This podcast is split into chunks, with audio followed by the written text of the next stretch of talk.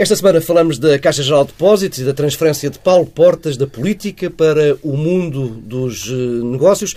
Pedro Marcos Lopes, Pedro Silva, começamos pela Caixa e pela proposta do PSD de criar uma comissão parlamentar de inquérito à gestão da Caixa. Os sociais-democratas sustentam a iniciativa na falta de resposta do Governo a um conjunto de perguntas sobre o estado do Banco Público e hum, as razões para a necessidade de repitalização que andarão entre os 4 e os 5 mil milhões de euros. O PS contesta a criação desta comissão de inquérito sobre um banco que está em funcionamento. Diz que a Caixa foi recapitalizada em 2012 e auditada por diversas entidades nessa altura e que os 9% de crédito mal parado na Caixa estão dentro da média da Banca Nacional. Entretanto, o Bloco de Esquerda sugere como alternativa uma auditoria forense e o PCP diz que o PSD só quer mesmo é fragilizar a Caixa Geral de Depósitos com os olhos postos numa futura privatização. Meus caros, eh, antes de mais, o tempo, eh, o teor e o impacto desta iniciativa do PSD. Pedro Marcos Lopes. Bom, o tempo. Ainda bem que disseste o tempo. E não o timing. O tempo é o pior possível, de facto. Quer dizer, estamos perante uma, uma recapitalização da Caixa, que era necessária, de um processo negocial que eu tenho, que eu tenho não, não me custa rigorosamente elogiar, que tudo o que diz respeito ao modelo de gestão, à questão que eu tenho algumas dúvidas e algumas críticas, mas não, em termos gerais, eh, para o que eu vou dizer, não interessa. Eh, eh, havia uma necessidade de reformular o tipo de gestão que a Caixa tem e, sobretudo, havia uma grande necessidade de capitalizar a Caixa e este governo teve essa iniciativa e, e levou a cabo esse, esse, esse objetivo. E é, lembro que esse objetivo está, está, está, está, está, está a tentar levar. Está e com aparentemente bons resultados e com boa aderência, com boa adesão da, da dos, dos nossos parceiros europeus, da Direção-Geral de Concorrência, por exemplo. Bom, e isso é, é, é algo que, enfim, na minha opinião, tem de ser elogiado e interpela-nos, digamos assim, sobretudo no que diz respeito ao PSD, o que é que o PSD, o governo, o ex-governo, andou a fazer durante os últimos quatro anos. E porquê? E aqui entro no modo. Quer dizer, eh, quem tinha a tutela, que se saiba, foi o Dr. Vitor Gaspar e depois a Dra. Maria Luz Albuquerque. Se eles não sabiam aquilo que estava a passar na Caixa, é grave. Se eles não conheciam as necessidades de capitalização, é incompetência. Mas o que mais me preocupa era, é o facto de, de eu achar que eles sabiam, portanto não acho que nem são incompetentes nem negligentes, mas nada quiseram fazer. Fingiram que não viram, pensando que o tempo, mandando este dossiê para aqueles nossos dossiês muito conhecidos, não só em política, mas na gestão, que é assuntos que o tempo há de resolver. E, portanto, a mim eh, afigura-se-me um bocadinho estranho, no mínimo, que seja o PSD a, a pedir esta comissão de inquérito quando, em, em termos teóricos, ninguém melhor do que o PSD sabia as condições, os problemas que existiam hum. na Caixa. Esta é a minha primeira perplexidade. A segunda, quanto ao modo. Eu, enfim, eu não tenho rigorosamente nada contra comissões de inquérito, sobretudo aquelas que dizem respeito a entidades públicas ou parapúblicas. Eh, a Caixa tem um acionista, que é o Estado. No limite, quem é eh, os acionistas indiretamente do Estado são os cidadãos portugueses e, portanto, acho normal que possa haver uma comissão de inquérito ou qualquer tipo de atividade que vise melhorar ou ver o que é que pode ser, o, o que pode ter acontecido mal, ocorrido mal, dentro da Caixa de Depósitos. A questão Portanto, é que já, já, tivemos várias comissões de inquérito sobre o banco, mas esta é a primeira com um banco vivo tá em funcionamento. Eu, eu, sabes que eu esse, eu, eu, eu esse argumento não, não, não penso que olha muito, quer dizer, porque os outros bancos também estão vivos e ficaram Bem. vivos e estavam vivos na altura em que as comissões de inquérito... Salve seja. Bom, o, o, novo banco, ou o BES, o que fez do banco, está vivo neste momento. O Banif, eh, a, a parte do Banif... mas com uma parte morta. De acordo, mas o Banif continuou e, foi, e transitou e que isso também podia ter danos. Não e parece parte viva tem, aliás, dado prejuízo Sim, mas não também, parece, não é? sim, mas não parece que isso seja, seja, seja relevante. Agora, o que eu sei, ou que eu julgo saber, é que eh, nesta comissão de inquérito, o que se quer obter, infelizmente é o que acontece em muitas comissões de inquérito, é ganhos político-partidários. No hum. fundo, o que nós temos perante nós é uma tentativa de utilizar a Caixa de Depósitos, um banco extraordinariamente importante para o, nosso sistema financeiro, como arma de chincana política. Quer dizer, isso é, é, é inultrapassável, porque se me dissessem assim, vamos tentar melhorar os processos da Caixa, vamos ver se este modelo de gestão é o certo, vamos ver o que correu mal no passado, que deu origem aos problemas que todos nós sabemos que, que aconteceram, que eu temo, mas é outra discussão, não é a discussão que nos traz aqui, que sejam recorrentes e que vão continuar a existir, que, que estes empréstimos que foram feitos para, para lutas dentro de bancos, como foi o caso do BCP, continuem a existir, que boys continuem a, a, a, a, estar por todo o lado dentro da Caixa de Depósitos, que as más práticas uh, uh, de gestão uh, continuem.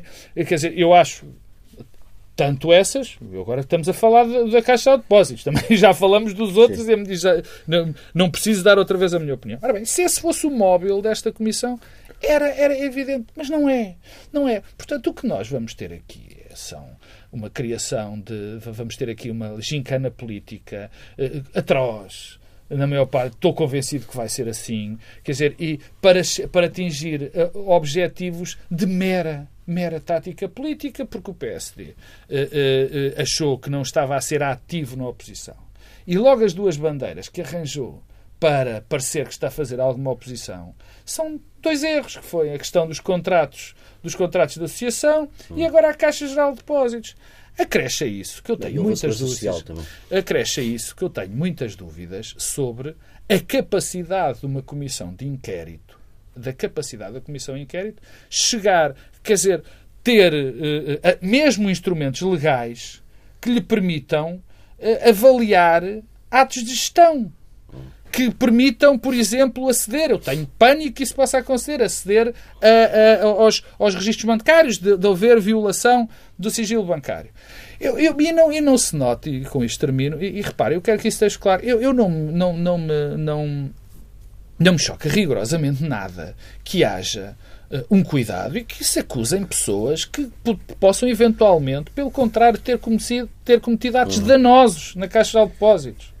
Se isso acontecesse muito bem, e, e, e Santo António, tínhamos que viver com isso. Quer dizer, há limites, há limites para, para uh, digamos, para um, a relatividade, o relativismo na análise, há limites para, bom, é melhor estar quieto, senão os, os, danos podem ser piores. Eu acho que há limites para isso. Mas o que eu sei é que isto não vai acontecer, eu penso que não vai acontecer. Portanto, é, é má altura, são maus os objetivos e, os, e aquilo que se pode atingir pode causar grandes problemas à Caixa Geral de Depósitos e, por arrastamento, ao nosso sistema financeiro, que já está como está. Pedro Adão Silva, o tempo o teor e, uh, e, o impacto, o eventual impacto desta iniciativa do PSD? Em, em, primeiro lugar, eu sou bastante sensível ao dilema que se coloca neste momento eh, entre a necessidade de uh, apurar responsabilidades e apurar responsabilidades naquilo que se passou no sistema financeiro e bancário em Portugal, mas não só em Portugal, e que é uma parte importante da explicação para a crise, tendo, aliás, em conta que os cidadãos têm sido chamados a resgatar sistematicamente bancos, Uh, com montantes incertos, com contornos sempre muito indefinidos, uh, e portanto essa associação entre a ideia de que há aqui um problema na gestão do sistema financeiro e custos uh, para todos nós brutais é difícil de sustentar e também é difícil de compreender como é que foi possível termos tido uma saída limpa, a Troika ter estado cá em permanência, fazer parte do morando de entendimento da estabilização do sistema financeiro. Não temos usado o dinheiro todo? Não temos usado o dinheiro todo e, e, e aparentemente assim que temos a saída limpa, não temos tratado de outra coisa que não sujidade. seja que sujidade no sistema financeiro. Foi, quer dizer, foi provavelmente o maior, o, isso, maior fracasso, o maior. Isso permanece uh, uma complexidade e uma coisa de facto. Que mostra, aliás, diz-nos uma coisa sobre o que é que se passou nos anos da Troika é que foi uma, uma questão de relações de poder. A capacidade para uh, penalizar os pensionistas e os funcionários públicos foi infindável, uh, para enfrentar problemas no sistema financeiro foi nula. Nada foi feito. Uh, e, portanto, o que agora estamos é a ter surpresas desagradáveis com tudo o que estava para trás. Eh, eu percebo bem a tensão no dilema entre apurar responsabilidades. Eu acho que há uma combinação entre eventualmente atos de gestão criminosa e também um problema de algum anacronismo, porque nós tendemos sempre a olhar hoje para o mal parado e para algum tipo de financiamento e de concessão de crédito com os olhos de hoje para uma situação que era anterior a 2007. Ora, eh, investimentos que em 2006, 2005 podiam parecer razoáveis, sustentáveis, não o foram eh, e o que sabemos hoje dá-nos uma outra leitura sobre a realidade anterior. Logo, tudo o que diz respeito ao eh, imobiliário. Ao e não só, e até de algumas coisas mais simbólicas que têm sido apontadas. Portanto, é preciso ter muito cuidado não misturar os planos. E, ao mesmo tempo, há uma tensão entre esse olhar para trás e a capacidade de resolver hoje os problemas da Caixa uhum. e para a frente, e não só da Caixa, como do conjunto uh, dos bancos. Uh, e uma coisa, para mim, é clara. Uh, se formos apurar tudo até ao fim e avaliar tudo, coisa que eu parece-me que é além de mais difícil do ponto de vista do processo, de, de uma eventual comissão de inquérito, o que for de fazer isso, mas se fizermos isso, vai ter uma consequência o capital de confiança que a Caixa tem, ou o conjunto do sistema bancário português, será ainda mais dilapidado e, portanto, pagaremos ainda mais. Ah, e isso é muito triste até de ter de ser dito, mas é mesmo assim.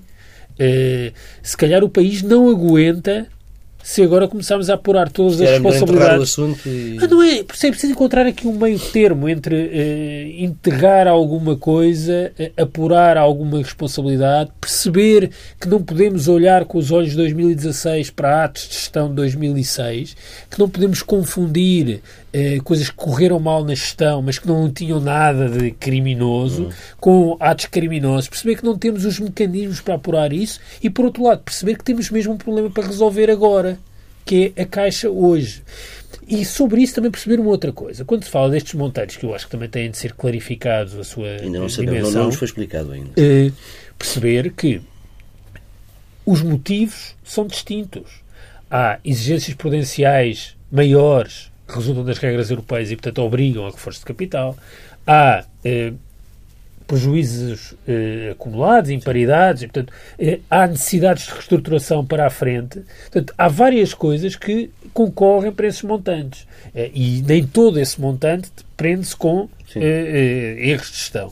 E depois perceber que isso passou em todos os bancos. Os bancos acumularam eh, prejuízos. Mas é esse valor, Pedro, desculpa interromper, é esse valor que nós ainda não sabemos, que se fala dos 4 mil milhões, temos que lembrar que o, o, a injeção de capital que já foi feita, direto ou indiretamente, na Caixa Geral dos depósitos já... desde 2008, tirando estes possíveis 4 mil milhões, já vai em 2 mil e 6 Sim. mil milhões, quer dizer, e, e, e isso, enfim, tem um, tem um impacto que tem. E, portanto, temos aqui várias eh, dimensões e várias coisas, a meu ver, eh, bastante delicadas e também delicadas eh, politicamente, porque eh, o que eu temo eh, é que se esteja a formar uma coligação eh, entre aqueles que, umas vezes expressando de forma mais pública, outras silenciosamente, são contra a existência do banco público, hum. e, por exemplo, aqueles todos que têm uma desconfiança quase de classe em relação, por exemplo, à classe dos banqueiros, uh, e que essa coligação inviabiliza a Caixa. Uhum. Uh, porque uh, se nós colocamos um banco que está a operar, que tem uma operação com uma escala muito grande, no centro das notícias todos os dias e que vamos estar a discutir o crédito A, o crédito B, o que é que esteve em causa, o que é que não esteve. Não, nada de bom pode ser daí. Não, não é? pode ser nada de bom porque não é possível, porque um banco não aguenta uma coisa dessas. Agora, eu acho que o que se passou, e não é só na Caixa, Uh, e nem é só no universo da Caixa. Uh, há um problema que não é dos últimos dois, três anos ou quatro, é um problema que já tem um lastro grande, que é torna-se difícil defender os interesses estratégicos do Estado e as empresas públicas e os bancos públicos, tendo em conta muita gestão pública que ocorreu. Quer dizer, a gestão pública, há exceções, há muitas exceções, mas a gestão pública como um todo tem sido e foi também um problema para justificar a existência de eh, grandes empresas públicas ou até bancos públicos. Já mudou muito, não sei. Eh, não sei, isso não sei, não consigo avaliar. Não, mudou muito logo à partida, porque há muito menos empresas públicas certo. do que havia. Não, mas agora não sei, na Caixa, no universo da Caixa, não sei. Quer dizer, não, Eu tenho muitas dúvidas. Não, muitas dizer, dúvidas o, tenho pare, o, que parece na Caixa, o que parece na Caixa é que, pelo menos, nestes últimos anos, foi feito pouco. Tal como por exemplo, quando, quando o caso BPN e com a criação da Parvaloran, hum. eh, parece-me que a Caixa também não tratou bem de resolver o problema BPN. Não é o problema BPN na raiz, é o que sobrava do BPN para depois valorizar. Não, é mais grave. É mais grave. Desculpa interromper. É mais grave, porque grande parte, e eu lamento, mas não estou a exagerar, grande parte do problema do BPN, não o que deu origem imediata, bem entendido, mas grande parte do buraco do BPN foi da negligência absoluta que existiu depois do ato da nacionalização e quando a Caixa entrou para gerir e todo o período posterior. É que há uma diferença entre Brutal. atos criminosos, que é o que está na raiz do problema BPN, e depois problemas de gestão a seguir. E, e, estamos sempre a ser surpreendidos com, com isto. E há uma certa paralisia, eh, e por isso é que eu, eu penso que, por um lado, não vamos resolver o problema da Caixa se vamos estar sempre a insistir eh, neste uh, jogo de culpas. Acho que, é, aliás, é um jogo de culpas perigoso, porque não temos os instrumentos, no sentido Ninguém tem os instrumentos. Pedro Marcos Lopes chamava a atenção, quer dizer, o sigilo bancário, eh, o Parlamento pode estar a investigar concessões de crédito, mas como? Vamos confundir tudo. Vamos tratar coisas muito diferentes como sendo iguais.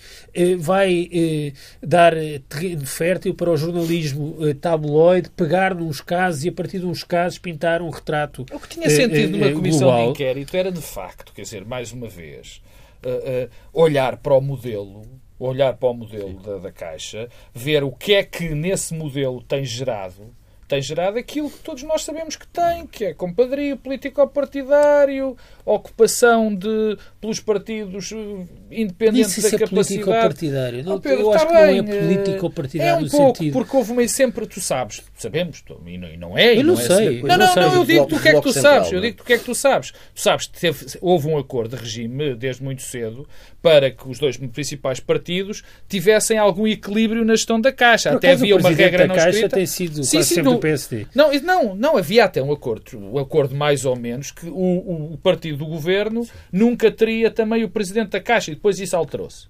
Depois isso alterou-se e deu origem a que de facto fosse mais vezes do PSD do que do PS. Mas quer dizer, tudo isto, tudo isto é, valia a pena ser debatido, e sim numa comissão com, com mais alegado, porque é, é, o que Pedro dizia, e é verdade, em relação à gestão pública, na, na gestão da Caixa, quer dizer, nós podemos fingir que não vemos, mas o facto é que aquilo tem sido, a Caixa tem sido muito, muito utilizada. Tem sido muito utilizada para, para como arma uh, política, no, no mau sentido, instrumento político, como instrumento político para determinado tipo de operações, de amigos do, de um poder ou para processos dentro da economia privada que conduzissem a determinados objetivos. Eh, repito, o caso do BCP é, é um caso absolutamente claro. Uhum. As concessões de créditos para empresas de telecomunicações também é absolutamente claro. Quer dizer, e o, o drama é, será que conseguimos fugir disto? É sempre, é, é sempre não, mas uma parte, eh, uma parte importante para fugirmos disto ou para ultrapassarmos a situação eh, é, de certa forma, começar, eh, não de novo, não integralmente de novo, mas olhando mais para a frente e menos para trás. E a questão da administração e das nomeações para esta administração Sim. e a questão dos tetos salariais é, ao mesmo tempo, sintomática e significativa. É, sintomática porque nos diz que temos um problema para enfrentar hoje no sentido em que há um obstáculo. A forma como o tema das remunerações surge mostra que estamos mesmo perante um obstáculo e uma coligação de interesses contraditórios entre os que têm preconceito de classe em relação aos banqueiros e aqueles que não têm interesse nenhum em viabilizar a Caixa. Mas também mostra como temos um problema objetivo que é nós precisamos de recomper com as más práticas de gestão.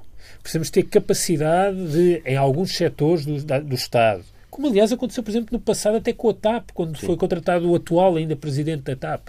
Precisamos ter capacidade no, no, no, no, quadro da administração das empresas públicas e dos bancos públicos, têm especificidades de qualificações, exigências de qualificações muito eh, precisas, ter capacidade de recrutar competindo com o privado.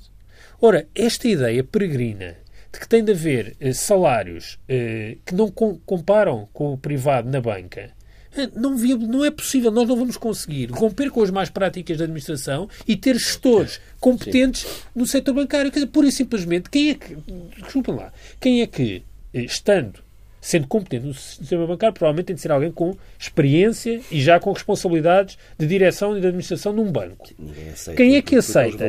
Não é só os valores, é os valores e o contexto adversativo. Hum. Toda a polémica envolvente. O que gera, aliás, situações eh, de facto incompreensíveis, que eram as que vigoravam. É que nós tínhamos tetos salariais na Caixa, mas curiosamente nenhum dos administradores ganhava de acordo com os tetos salariais. Porquê? Porque havia aquela regra que se podia optar por a média dos três anos anteriores de salário, que significava que nós tínhamos, tínhamos tetos salariais, mas todos ganhavam acima dos tetos. E pior, tínhamos salários desiguais dentro da administração, com o vice-presidente a ganhar menos do que os vogais. Hum. O que mostra, quer dizer, o, o, que nos diz uma coisa é que um banco, como qualquer organização, é uma estrutura hierárquica.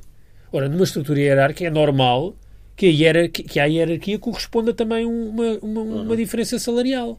Ora, o que é que tínhamos na Caixa? Exatamente por este contexto de não se fazer nada no sentido de não resolver o problema, não enfrentar este artifício que eram os tetos salariais. Tínhamos desigualdades salariais dentro da administração. E absurdos, porque imaginemos que, por exemplo, eh, Portugal, o governo português anterior tinha convencido o Dr. Horta Osório a ser presidente da Caixa Geral de Depósitos.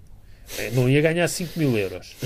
Mas podia ganhar a média dos três melhores anos, dos três uhum. últimos anos. O que significava que ia ganhar um balúrdio Portanto, o que significa que eram uns tetos que, que nem sequer ganharia, provavelmente mais, mais, provavelmente. o que significa que aqueles tetos até tinham como consequência permitir Sim. que a Caixa que se ganhasse muito mais e que a Caixa despendesse muito mais. Mas sabes que este deixa-me outro ângulo, Pedro. Já introduzir esse ângulo e vais introduzir Sim. bem com certeza, mas é, é, é, é, conversa e eu acho que é uma conversa que interessa. tem que se alargar ao resto do, do setor público eu, eu gostaria muito, estou convencido que isso não vai acontecer, mas eu gostaria muito que o Governo encarasse esta, eh, esta situação, que eu acho que encarou bem, na questão da Caixa Geral de Depósitos, na questão dos, dos, dos limites salariais. Eu nunca percebi porque é que quem trabalha teoricamente para a comunidade tem que ganhar menos do que quem ganha para uma empresa privada. Uhum. Sempre me, me, fez bastante confusão. Apesar de eu saber não, que as motivações. Calma, apesar, calma. Apesar de eu saber que as motivações têm que ser diferentes uhum. e quem vai servir a causa pública, não o único critério que tem tem para ir exercer essa, essa, essa função não é apenas o do seu próprio salário, não tenho dúvidas nenhumas. Agora, é bom que nós começamos a pôr, aproveitemos esta discussão, e todas as alturas são boas para esta discussão, de cargos dentro do Estado e de empresas públicas e de atividade pública, que eu acho que é nitidamente mal remunerada. Claramente mal remunerada. Eu não estou a dizer que se deva pagar mais do que os outros quaisquer na privada, mas que é nitidamente mal remunerada. E também eh, é uma boa oportunidade para falar no nosso eterno tabu é o nosso eterno tabu. Quer dizer, eu não quero que o Primeiro-Ministro ganhe mais do que qualquer eh, pessoa, porque isso é ridículo, nem faz sentido. Agora, eu começo a olhar e vejo que um administrador, até não executivo, provavelmente, ganha mais, ganha mais sim, que o Presidente sim, da Câmara sim, de Lisboa ou do Porto. Eh, não são coisas comparáveis. Claro que não são coisas comparáveis.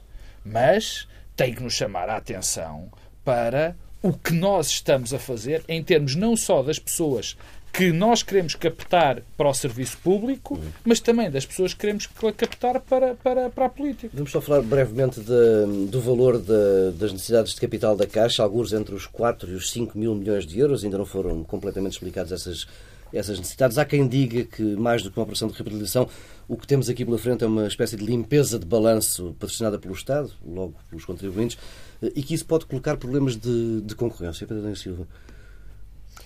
Pois, nós não sabemos bem o que é que está em causa, porque também há... Um valor muito elevado. Devolução de cocos, eh, recapitalização, reestruturação, necessidades prudenciais, eventualmente uma espécie de criação de um veículo para o mal parado já na, na Caixa. Portanto, a tal ideia do banco mal, não sabemos, é tudo muito incerto, mas eh, eh, até pela sua dimensão, uma parte importante do mal parado está na Caixa, como está eh, no universo BES.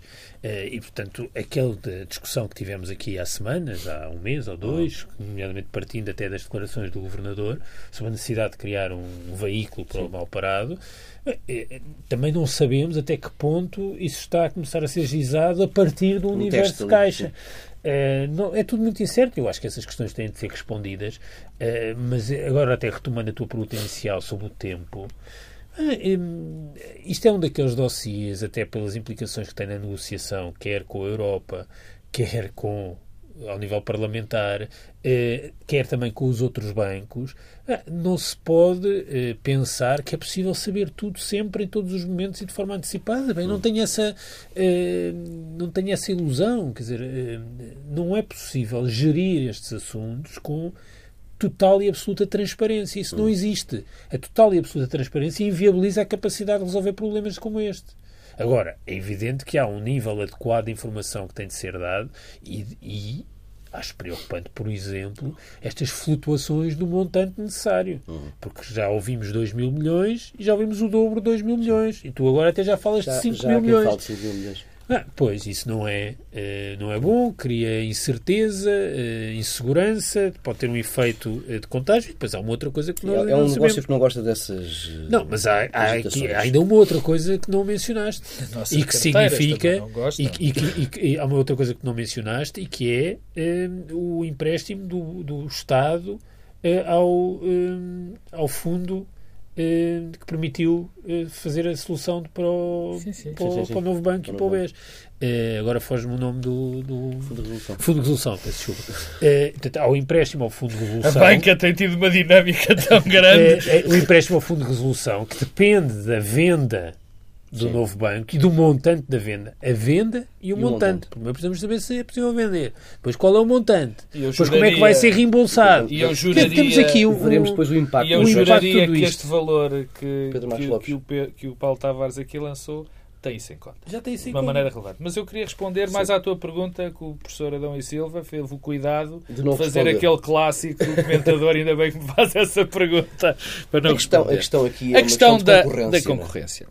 É verdade.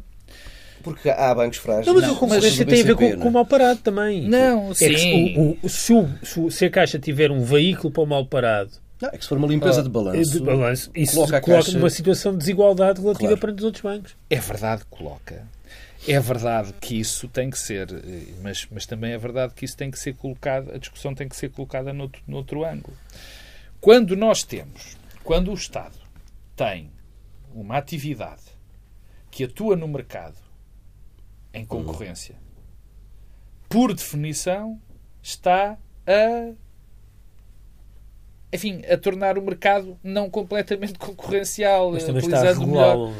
Oh, pois, é exatamente um player causa... nesse mercado Repara uma coisa. jogar de acordo a com caixa regras, é? eu, eu, eu sou eu tenho continuo a ter e tenho uma e, e infelizmente a minha opinião uh, uh, tem contraditórios não tenho sentimentos muito contraditórios em relação à questão da, da caixa de, de ter um banco público ou não. Porque eu percebo que o intuito, quer dizer, o, a, a, existência da Caixa de um banco público tem um conjunto de, de, de, de, de atributos, devia ter, tem um conjunto de atribuições que passam por, pela, por ser uma espécie de regulador do mercado atuando no mercado, da prossecução de, de, de, de enfim, da concessão de crédito a atividades que cumpram determinada estratégia dentro do país. Eh, que seja uma que seja uma boa uma instituição que, que promova as boas práticas. O facto é que a Caixa não o tem sido. O facto é que a Caixa não o tem sido. Mas isso é outra história. Aqui a questão é, sempre que temos uma empresa que trabalha nestes modelos dentro do mercado, por definição, essa instituição está a adulterar o mercado. Sim. Por definição, está a fazer concorrência. Está a fazer concorrência desleal, à falta de melhor termo. Porque é evidente que, tendo esses atributos, tem que ser capitalizada de outra forma, tem que ter outro tipo de, de, de comportamento dentro do mercado e também tem que ser compensada por isso. É evidente que os outros bancos. E é aqui que o problema surge. Repara uma coisa. O que é que dirão os outros bancos? A, a, a empresa é limpa. A Caixa Geral de Depósitos é mais ou menos limpa vai ter capacidade, vai ter outro tipo de capacidade para apresentar aos seus clientes outro tipo de condições. Agora, o que o Estado tem que fazer, e é por isso que está, por isso é que tem um bem público, por isso é que tem uma banca pública, peço desculpa, um banco público, é, dentro dessa caixa, dizer, bom, meus amigos, isto está limpo, mas agora não é para distorcer o mercado. Quer dizer, é este, é este, é ter todo o conjunto. Dir-me-ás, bom, mas os gestores que estão na caixa vão ter de apresentar resultados. Ó oh, oh, Paulo, é assim, quem quer ter empresas públicas a funcionar dentro do mercado concorrencial sabe que tem que pagar esse preço. Agora, o grande problema, e insisto e, concluo com isso, é isto. O facto é que as empresas públicas, no caso concreto, eh, eh, eh, neste caso concreto, melhor, a Caixa de Depósitos, não tem desempenhado o papel que devia desempenhar dentro deste mercado, temos sistematicamente. De, temos de mudar de assunto. Pedro Silva, vamos à, à, questão da contratação de Paulo Portas pela Motengil e pela despedida da política do antigo líder do, do CDS. Veremos se será uma despedida irrevogável. O antigo vice-primeiro-ministro integra o Conselho Estratégico Mas ele disse que se ia despedir da política. Eu não me parece, eu não, não chegou a dizer, não chegou a dizer. Mas eh, esta não é a primeira, não será também a última transferência deste género. Mas como é que, como é que viram este, este momento? Pedro Silva. Bem, eu sobre isso acho que é interessante, por um lado, falar do tema recorrente eh, das saídas da política para o eh, mundo empresarial, mas por outro lado também falar de Paulo Portas, sobre, sobre o primeiro tema, primeiro facto, Paulo Portas beneficia uh, de uma complacência, de uma tolerância, nomeadamente dos jornalistas, que não tem paralelos na política portuguesa. Provavelmente porque utiliza a mesma gramática, porque fala de acordo e alinhado com também as expectativas da comunicação social e da forma como se deve falar na comunicação. A verdade é que de uma tolerância eh, e tem beneficiado sempre, eh, que não é não tem paralelos na política portuguesa. Por isso, curiosamente, talvez Marcelo Rebelo de Sousa beneficie da mesma uhum. complacência. E Cavaco Silva durante muito. Não acho.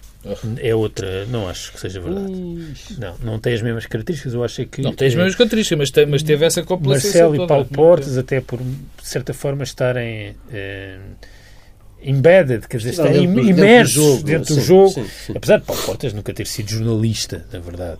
Um, sempre foi político, isso aliás responde também à tua pergunta, vai continuar na política, Sim, sempre claro. esteve na política, mas as coisas mais irónicas, tudo foi umas declarações que eu vi de Paulo Portas dizer que regressava ao mundo privado, que era, porque, por amor de Deus, que, um, bom, uh, agora, em que é que eu não acompanho um, muito do discurso que tem sido feito uh, em relação ao Paulo Portas? Eu acho que o problema destas eh, transumâncias são de duas naturezas um, a promiscuidade e as portas giratórias. Hum.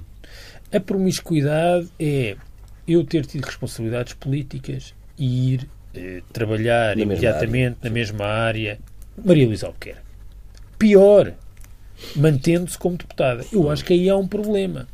Agora, sou muito sensível a uma outra coisa. E agora até podemos não pensar em Paulo Portas. Pensemos em Pedro Passos Coelho. Imaginemos que Pedro Passos Coelho tinha eh, deixado de ser líder do PSD e tinha sido Primeiro-Ministro. O que é que Pedro Passos Coelho ia fazer na vida que não fosse logo interpretado como havendo aqui um problema de conflito de interesses? É porque foi Primeiro-Ministro. Estava condenado a quê? Ao mesmo tempo que acabamos com as subvenções para os políticos, que não há uma segunda Câmara ou um Senado que podia acomodar os ex-primeiros ministros, pessoas que tiveram carreiras políticas longas com funções uhum. governativas. Quer dizer, acabamos com todas estas faculdades. Como a Gazprom não é para toda a eh, gente. Acabamos com estas faculdades. O que é que sobra? Sobram grandes empresas. Se sobra para uma grande empresa, ai, ai, ai, que foi para uma grande empresa. Mas o que é que esperávamos? Que Paulo Portas ficasse na última fila do Parlamento vários anos a ensombrar a nova liderança do, do CDS? Mas parece que isso também não é uh, um bom caminho. Agora, qual é o problema? Um, Paulo Portas podia ir fazer outras coisas que não ir trabalhar para a Motengil. Por acaso é um caso, ao contrário, por exemplo, Pedro Passos Coelho, mas Paulo Portas podia regressar à sua atividade como comentador e, e, e colunista e, e por aí fora. Parte, é? E vai regressar. Aí é que é o problema. É que, além de mais, vai regressar. O que deixa um sentimento de que se está a colocar uma espécie de porta giratória onde está dentro e fora e dentro e fora no mesmo momento. E isso é que é um péssimo sinal. Porque eu recordo-me, aliás, ouvi aqui na TSF, no Congresso do CDS-PP, que não foi assim há tanto tempo, Paulo Portas a fazer umas declarações à entrada ou à saída no dia em que foi, a dizer que não ia regressar ao comentário porque já tinha feito comentário. E que aí não regressaria. Ah, mas aqui a desculpa é que é um comentário diferente porque é um comentário só de política internacional. Mas estamos a brincar. Pois, pois. Mas já veio dizer que não era quando fosse, tivesse a ver com Portugal. Sim. Mas quer dizer, não... Eu estou a fazer a tarefa do Paulo Tavares. Pois não, isso não é. Pedro... E portanto aí é que está uh, o problema. Pedro Bom, Marcos Lopes. Eu, nós temos um problema, quer dizer, uh, obviamente que tudo o que o Pedro disse em relação à, à, à ida dos políticos para a atividade privada uh, a partir de uma determinada altura é, é evidente. Quer dizer, não, não, nem, nem, merece muitos mais comentários. Quer dizer, eu, a nota uh, que eu tenho, tem, as duas notas que eu tenho têm a ver com o seguinte. Nós não nos podemos esquecer da exiguidade do mercado português. Dizer, hum. Em quase todas as atividades. É terrível, nós vivemos este drama. Deixa-me dar um exemplo só, só para não falar de política. Uma pessoa, quem é que neste país percebe eletricidade? É quem trabalhou na EDP. Quem é que pode ir para a entidade reguladora da eletricidade? Alguém que tinha trabalhado na EDP. Quer dizer, e eu multiplico este exemplo por muitos. Por muito, por muito. Bem, na política, dá-se muito esta situação. Quer dizer, é muito difícil um político português sair uh, da política ir para o outro lado, que não sejam as grandes empresas. E as grandes empresas. A menos que seja advogado ou professor universitário. Ora Sim. bem, ora bem. E quer dizer, ainda para mais, as grandes empresas neste país são muito poucas. E normalmente nos mesmos setores de atividade. Por acaso houve um setor de atividade no privado em que Paulo Porta já teve atividade e ah, qual podia regressar. Quer... Não, não. Okay. Empresas de sondagens. e, a, e, a, universidade, mas não na parte de professor. Mas não na parte de professor. Portanto, neste aspecto, ainda maldade agora.